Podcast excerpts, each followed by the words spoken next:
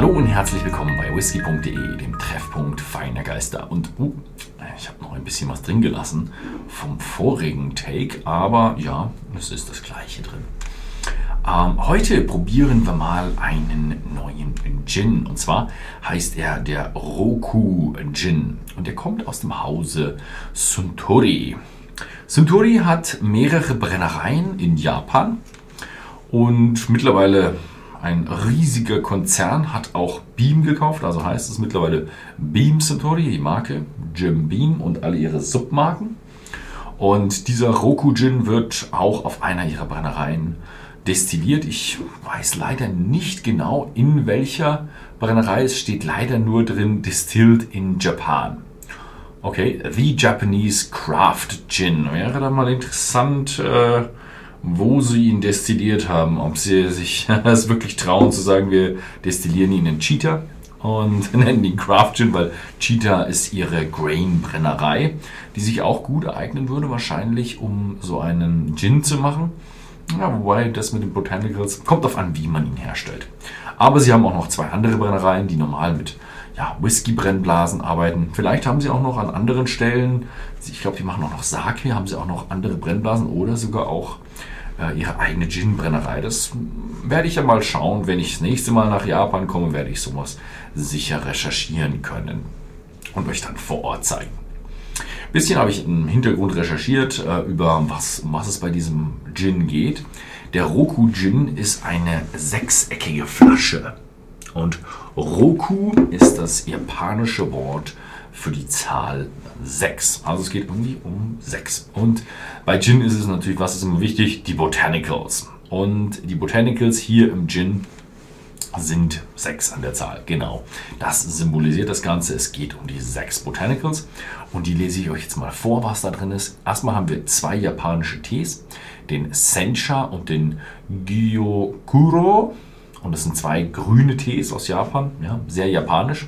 Und dann kommt noch der würzige Sancho-Pfeffer dazu. Der ist aber nicht ganz so, wie man sich jetzt einen schwarzen Pfeffer bei uns vorstellen würde. Der ist zitrusartig, zitronig, frischer, nicht ganz so scharf. Habe ihn leider noch nicht getroffen, das ist auch nur das, was ich recherchiert habe. Ja, nicht getroffen, ich habe ihn noch nicht probiert. Dann haben wir noch Sakura-Blüten, das wäre sehr, sehr, sehr japanisch, das sind diese Kirschblüten, wobei sie da auch noch ein paar äh, Sakura-Blätter mit reingemacht haben, also die zählen als zwei. Wir haben, äh, was war's, Sakura, nee, doch Sakura Flower und Sakura Leaves. Und dann haben wir am Ende haben wir noch die Schale der Yuzu-Frucht. Das ist so ein ja, Zitrus-ähnliches, zitrusartige Frucht. Ich glaube, ich hatte sie schon mal sogar hier auf dem Kanal probiert, aber nur in getrockneter Form. Da würde es mich wirklich mal interessieren, wie schmeckt sowas frisch. Ich gehe aber davon aus, dass sie wahrscheinlich nicht so lecker ist, sonst würde man sie, hm, ja, wäre sie berühmter und äh, wahrscheinlich ist sie eher so eher so wie eine Quitte, würde ich sie mir vorstellen. Aber ich, ich kenne sie auch nicht. Ich muss ja auch irgendwann mal, wenn ich irgendwo mal nach Japan komme, muss ich mal schauen, ob auf irgendeinem Markt vielleicht irgendwo mal so eine Jutsu bekommen können. Ja, das waren dann mal die, die sechs Zutaten.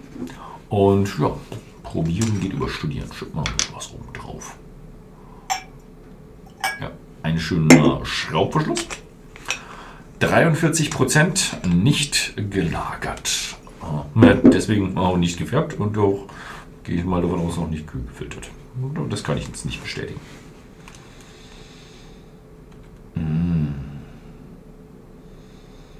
Also er ist ein, ein sehr, sehr frischer Gin, aber auch sehr, sehr fruchtig. Also man hat definitiv diesen Wacholder Gin-Geschmack, also er sollte sich definitiv Gin nennen dürfen. Aber er hat so ein, man fühlt sich so Blumenwiese, man hat so einen Korb dabei mit dann ja so ein Früchtekorb dabei und der ist schon sehr reif bis überreif. Oh, sehr stark nach Birne und ja, auch so ein bisschen Tee und sehr, sehr zitrusfruchtartig. Also, ja, das wird schon so eine Jutsu und so ein grüner Tee und sowas kommt da schon ganz gut hin. Ach, Wahnsinn. Also, wie, wie heftig diese Geschmäcker und Gerüche immer sind in diesen Gins brutal. Also das ist wahnsinnig schön.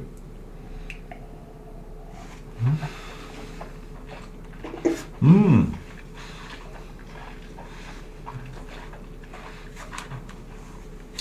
Auch sehr frisch, sehr fruchtig, bisschen blumig, bisschen kräuterartig. Also im Geschmack ist es eher so ausbalanciert zwischen so einem stark würzig kräuterartigen Gin und einem fruchtigen Gin. Was aber auch überkommt, 43%, schön rund, fast keine alkoholische Note. Das ist immer so ein bisschen so die Kritik von den, den Whisky-Connoisseurs, von den Leuten, die aus der Whisky-Szene kommen, die probieren das und merken, oh, so frisch, so frisch, oh, schmeckt nach Rohbrand. Ähm, der ist wirklich schön destilliert, da merkst du es fast nicht mit dem Alkohol. Also beim Whisky hat man immer diesen Alkohol, der wird immer so ein Stückchen ausgeblendet durch die schöne Lagerung. Hier eben gibt es keine Lagerung.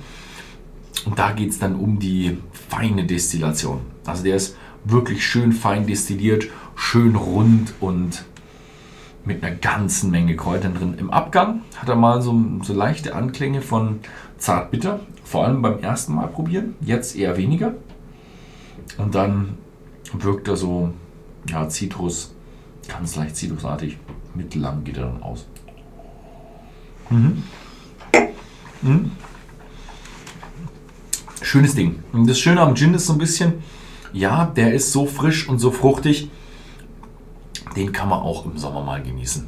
Der ist dann nicht so kräftig, heftig, deftig, sondern der ist ein bisschen frischer, ein bisschen zarter und das sind eigentlich die Geschmäcker, die man im Sommer doch etwas mehr genießt. Wenn es interessiert, wer meinen probieren will, den Whisky gibt es zurzeit bei äh, whisky.de für 24,90 im Shop. Schaut einfach mal vorbei, vielleicht ist er auch was für euch. Ansonsten vielen Dank fürs Zusehen und bis zum nächsten Mal.